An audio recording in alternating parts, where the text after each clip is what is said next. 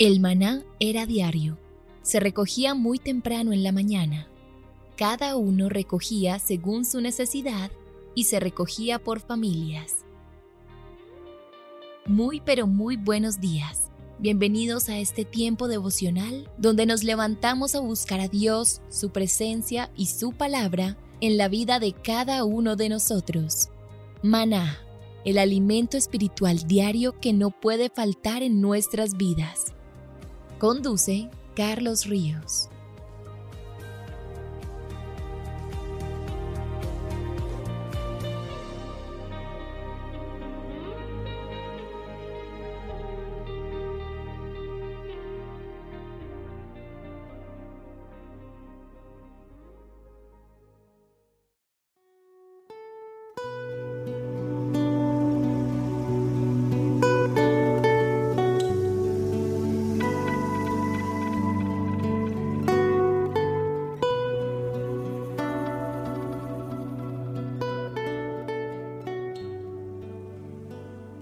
Toma tu agenda devocional maná. El pasaje sugerido para la lectura en tu devocional personal el día de hoy es Lucas 4 del 40 al 41. Jesús está interesado en sanarte, pero debes buscarlo y reconocer tu necesidad ante Él. Solo así recibirás la respuesta que estás esperando. Te invitamos ahora a que respondas las preguntas que encuentras en tu agenda que te llevarán a conocer cada vez más a Dios y crecer en tu vida espiritual.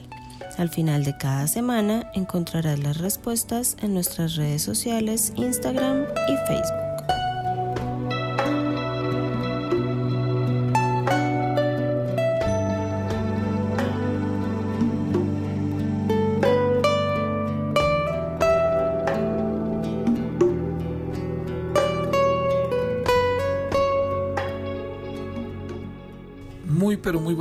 Queridos oyentes, bienvenidos a este tiempo devocional donde nos levantamos a buscar a Dios, su presencia y su palabra en la vida de cada uno de nosotros. Bienvenidos a este espacio llamado Maná, fuente de bendición y salud espiritual para todos aquellos que se acercan.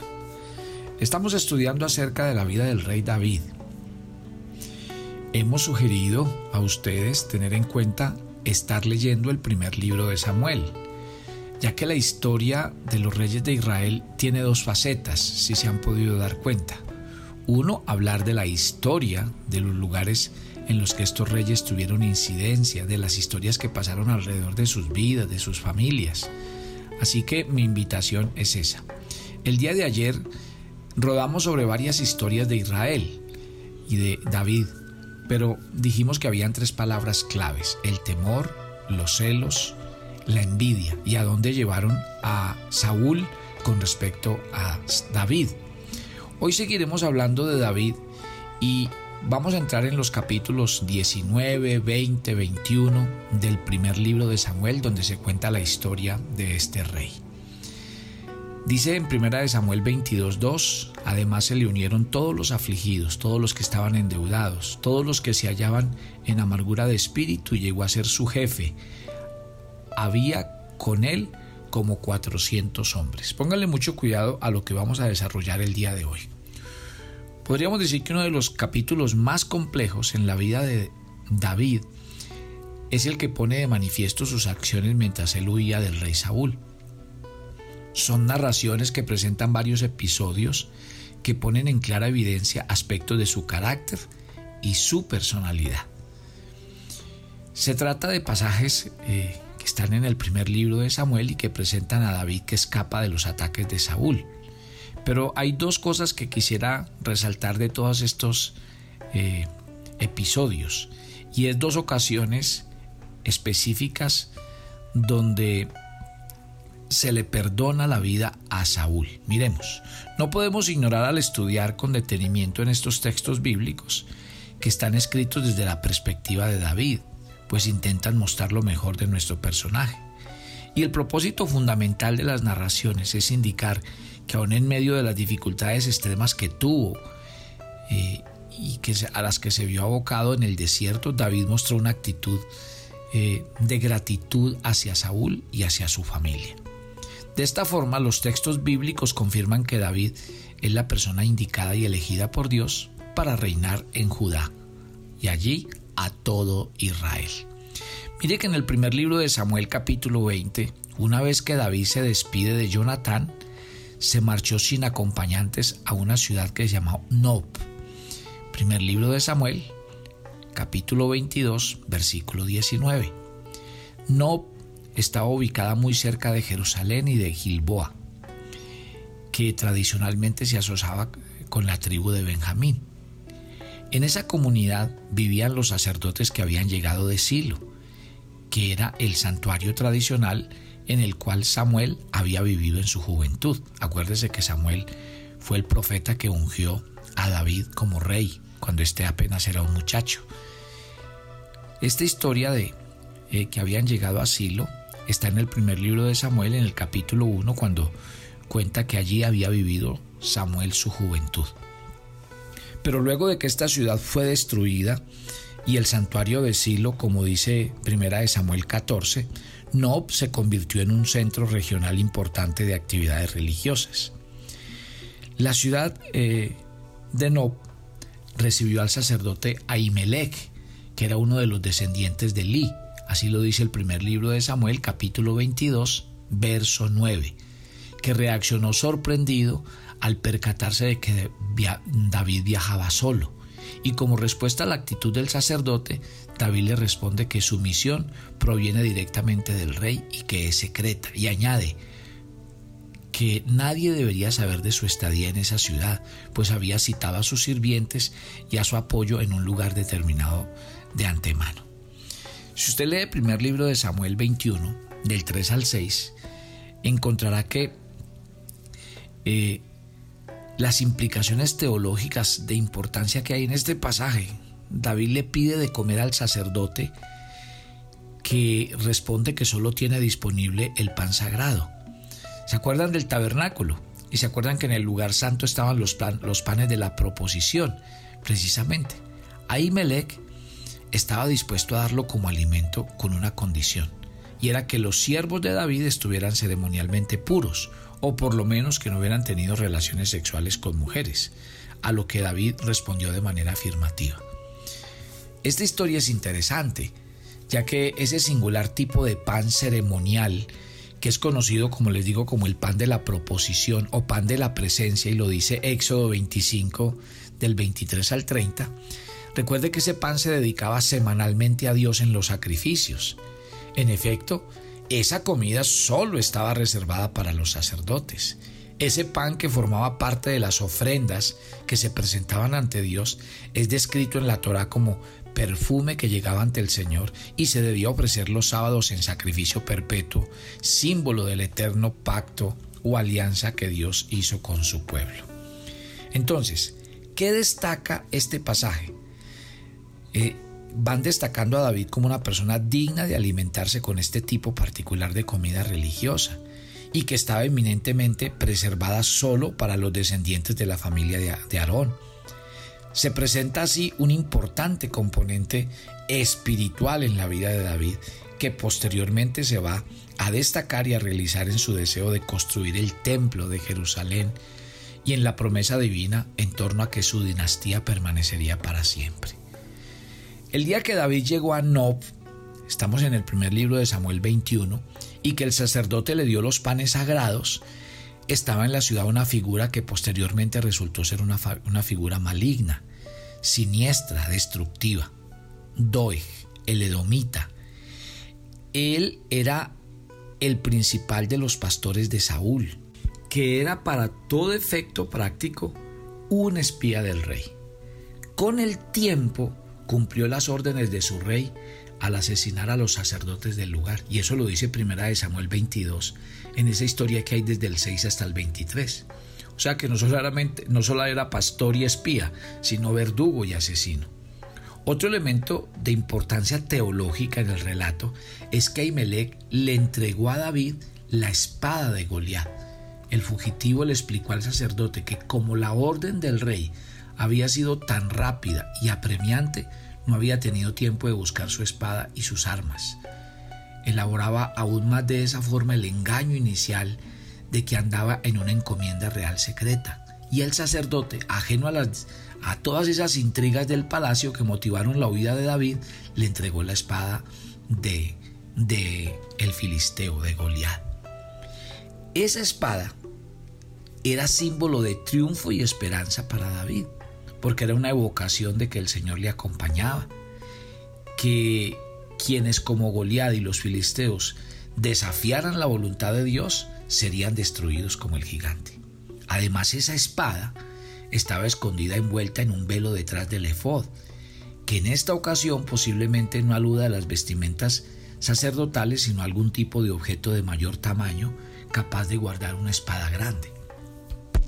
Quizás ese efod era el lugar donde se ubicaban, ¿se acuerdan que les he hablado del urín y del tumín? que constituían signos visibles de la voluntad de Dios y pudo haber contenido otros símbolos religiosos de la comunidad sacerdotal de aquel tiempo. Cuentan que, una vez salió de, de David se dirigió a una de las cinco ciudades filisteas de gran importancia, Gat. Quizás pensaba que entre los filisteos se debería sentir más seguro, pues Saúl y su ejército no podían llegar a ese territorio a perseguirlo y a matarlo. Sin embargo, la fama de David se, extendió por todas partes. Y los filisteos lo reconocieron como la inspiración del famoso cántico de las mujeres hirió Saúl, ¿se acuerdan? Hirió Saúl a mil y David a sus diez mil. En efecto, los filisteos rápidamente dijeron David, el rey de la tierra. Y eso está en primera de Samuel 21:11.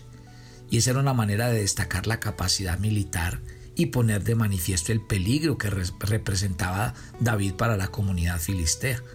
Y ese reconocimiento hizo que David estuviera en una posición de, seguridad un poco precaria y tuviera que eh, prácticamente eh, huir.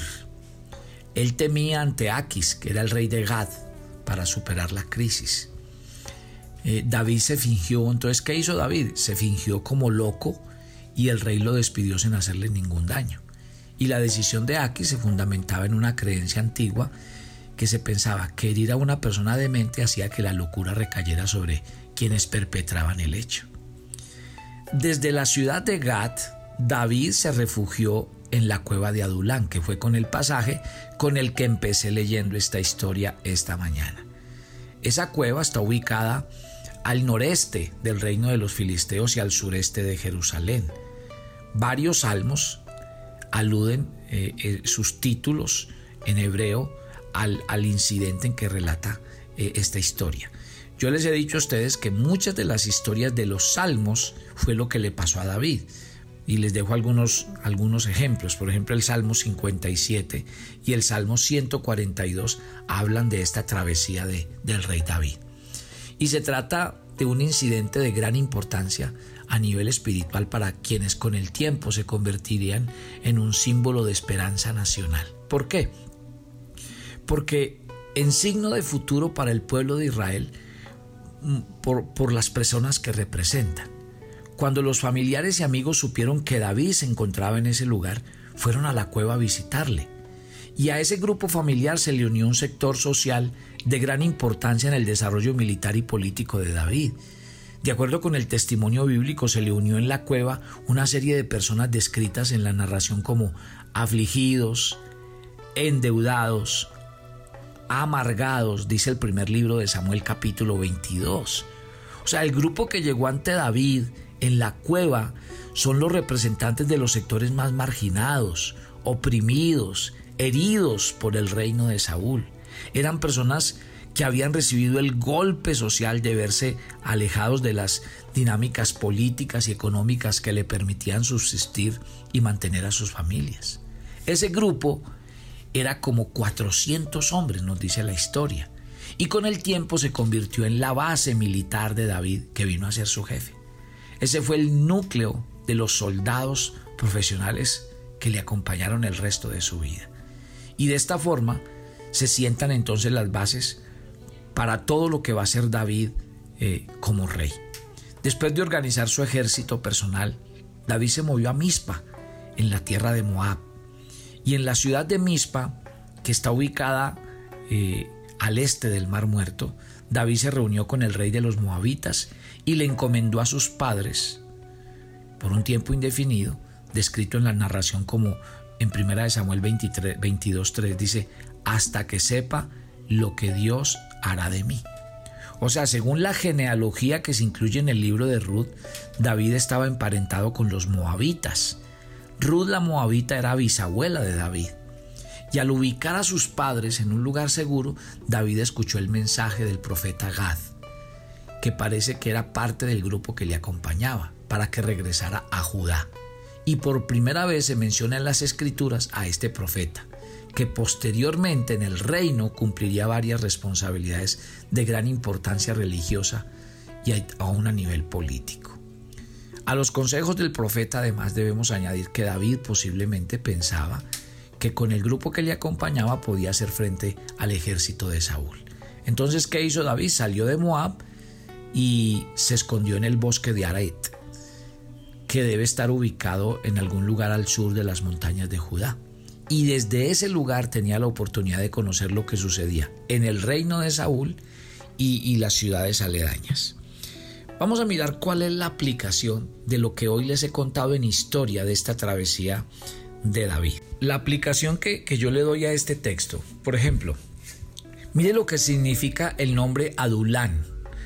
Adulán es la cueva donde se, se esconde David, donde llegan todos estos hombres a hacerle compañía y a, y a ponerse a su servicio.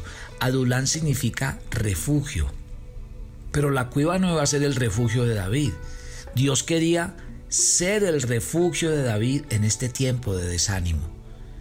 La mayoría de los arqueólogos creen que la cueva de Adulán no estaba muy lejos del lugar donde David derrotó a Goliat, en las colinas de Judá. David no podía evitar pensar en lo lejos que había llegado esa gran victoria. Miren, hay algo que, me encanta de los salmos y que yo les he enseñado a ustedes a orar con los salmos, pero vamos a ver los salmos de una manera más cerca con este ejemplo que les voy a poner. Yo les dije que uno de los, de los salmos donde David huye de Saúl es el Salmo 142 y me gustaría que le diéramos una miradita un momento.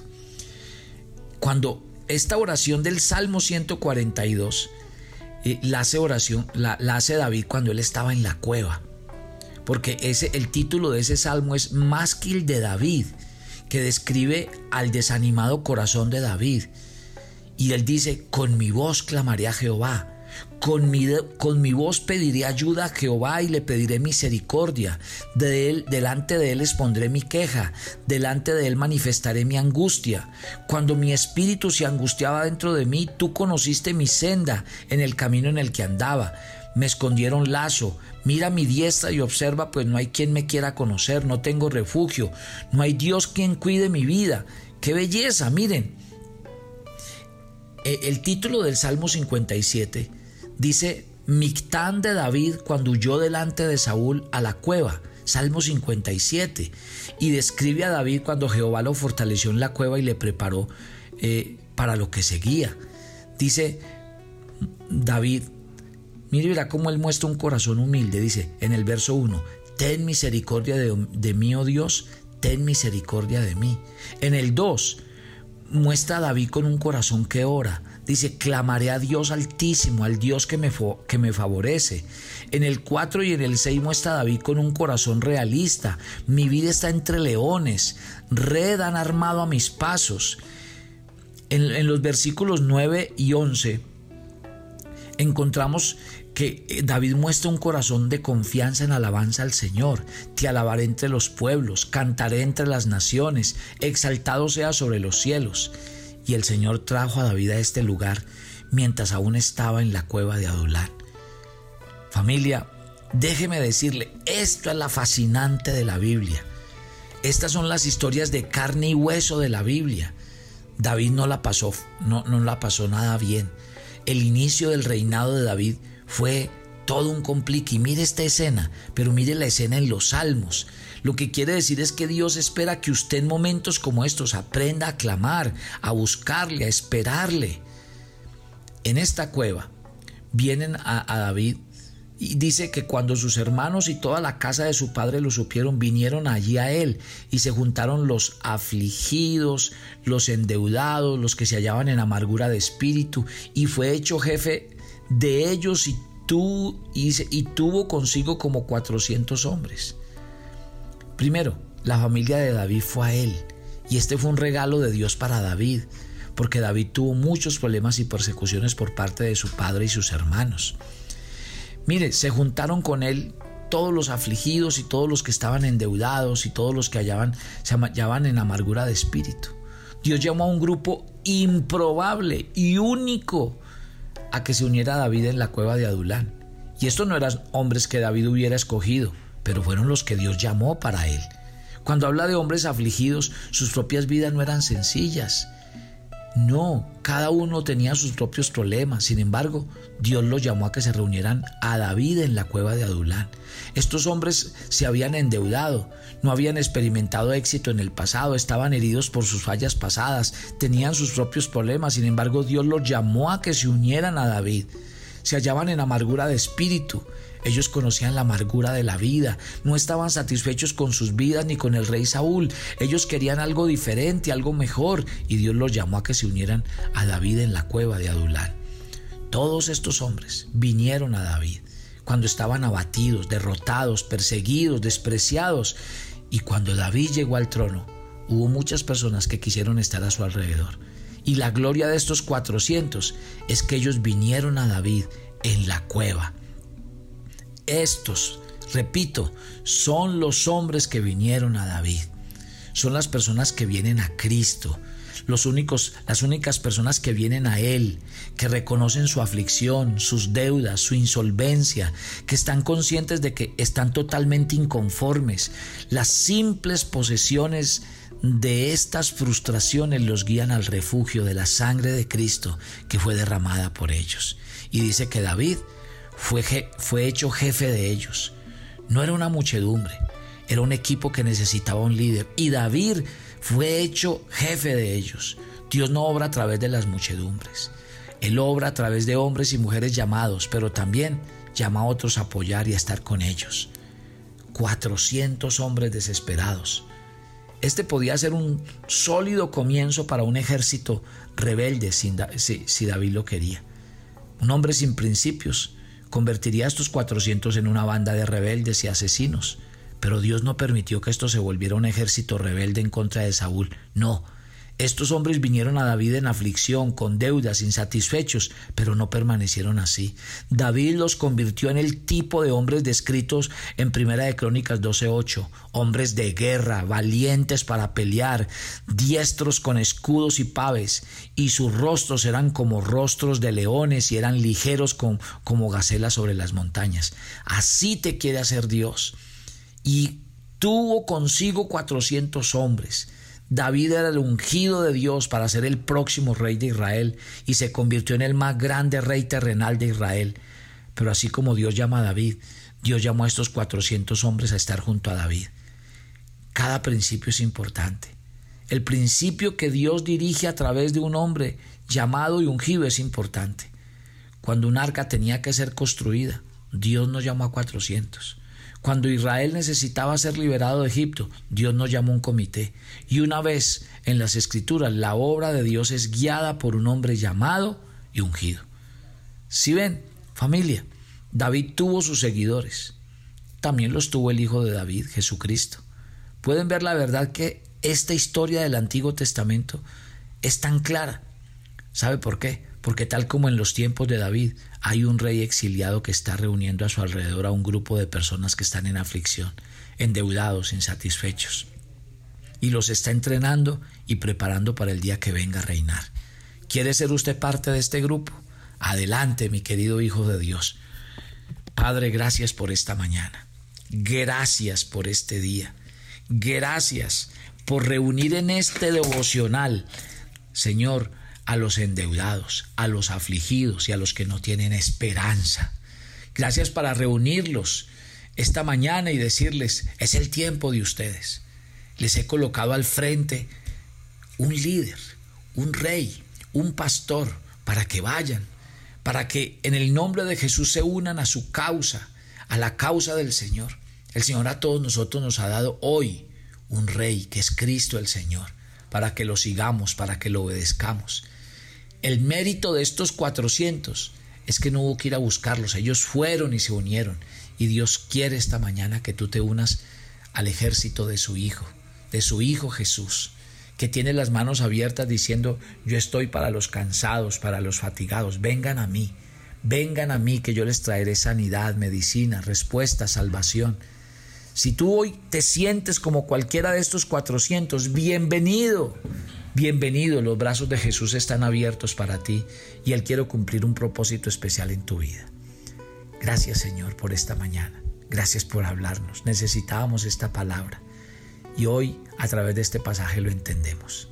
Bendecimos tu nombre y te damos gracias, te encomendamos este día y te pedimos que vayas delante de nosotros, en Cristo Jesús. Amén y amén. Y recuerden, mi querida familia, los que viven en Nueva York, que los espero este viernes, bien juiciosos, 7 de la noche. Vamos a abrir nuestra sede de la iglesia Maná en New York y lo mismo el día sábado eh, lo vamos a hacer en Broward. Así que si usted está interesado, usted puede tomar el número telefónico, llamar, confirmar su asistencia, ya lo estaremos esperando para que se reúna con nosotros. El número telefónico en New York es este. 347 217 6369. 347 217 6369 es el número de contacto de Nueva York. Y los que quieran asistir en Broward, ya mismo les doy el número de Broward. El número de Broward es 954 667-5004. 954-667-5004 el día sábado. Así que los espero y yo a ustedes lo espero mañana para que sigamos hablando de esta interesante historia del rey David. Del rey David. Bendiciones para todos.